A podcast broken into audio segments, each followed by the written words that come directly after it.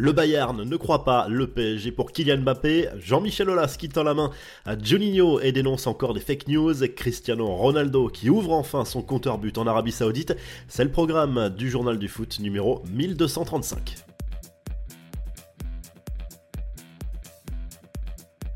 Et si le PSG bluffait au sujet de la blessure de Kylian Mbappé, c'est en tout cas la version défendue par Julian Nagelsmann, l'entraîneur du Bayern qui ne croit pas du tout au forfait de l'attaquant parisien pour le huitième de finale aller de Ligue des Champions entre les deux clubs le 14 février au Parc des Princes. Le coach bavarois parle d'un coup de poker du PSG qui pourrait en réalité récupérer Mbappé beaucoup plus rapidement que prévu. Un positionnement assez curieux de la part de Nagelsmann qui a par ailleurs annoncé le forfait de Sadio Mané pour ce huitième de finale aller de C1. Pour lui, l'international sénégalais ne sera pas remis à temps de sa blessure au péroné, même s'il a repris l'entraînement. Toujours concernant le Bayern, Manuel Neuer a répondu à ceux qui l'envoient à la retraite après sa blessure à une jambe. Ce n'est pas envisageable selon le principal intéressé qui veut absolument jouer l'Euro avec la Mannschaft en 2024 à domicile. Neuer qui s'est fait recadrer par son club après sa sortie et sa défense de Tony Tapalovic, l'entraîneur des gardiens du club munichois qui a été viré après avoir joué la taupe. Oliver Kahn lui a sèchement répondu ce que Manuel a dit ne correspond ni à lui en tant que capitaine ni au regard des valeurs du FC Bayern. De plus, ces déclarations ne sont pas opportunes car nous sommes à la veille de matchs très importants. Nous allons en parler très clairement avec lui a averti le dirigeant du Bayern. Décidément, tout est compliqué en ce moment du côté de l'Olympique lyonnais sur Twitter, Jean-Michel Aulas a tenu à démentir les rumeurs à propos d'une supposée relation tendue avec John Textor. Le président de l'OL a surtravaillé en toute confiance au quotidien avec le nouveau propriétaire américain. Certains ont pu interpréter des déclarations d'Aulas durant son point presse comme une petite pique adressée à John Textor sur le mercato, notamment lorsqu'il a abordé son déplacement au Brésil pour prendre en main certains dossiers qui n'ont pas abouti, comme celui de Joao Gomez.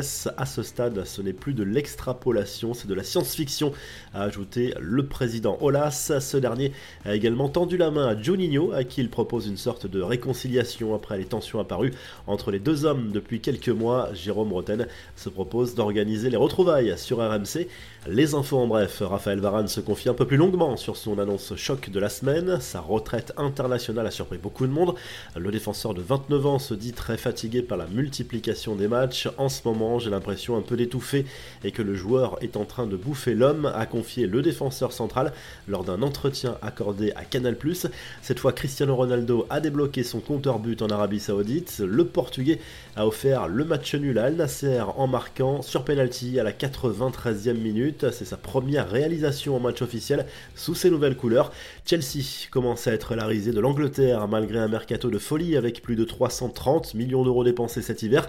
Les résultats restent décevants sur le terrain. Les Blues ont encore été accrochés sur leur terrain par Fulham en première ligue. Score final 0 à 0. La revue de presse, le journal L'équipe consacre sa une à la situation du PSG qui aborde un mois de février de tous les dangers avec plusieurs rencontres importantes. Les Parisiens sont privés de Neymar et Mbappé pour affronter Toulouse ce samedi au Parc des Princes. Il faudra se reposer sur Léo Messi. Les champions de France ont pourtant besoin de se rassurer à 10 jours du huitième de finale aller de Ligue des Champions contre le Bayern.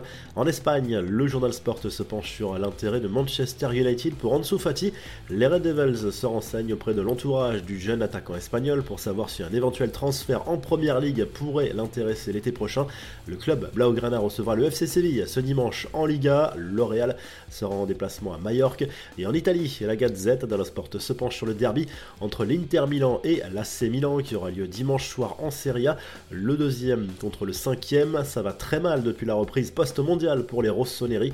Pour les Nerazzurri, objectif victoire pour maintenir un mince espoir dans la course au titre, même si les Napolitains semblent intouchables cette si le journal du foot vous a plu, n'oubliez pas de liker et de vous abonner pour qu'on se retrouve très rapidement pour un nouveau journal du foot.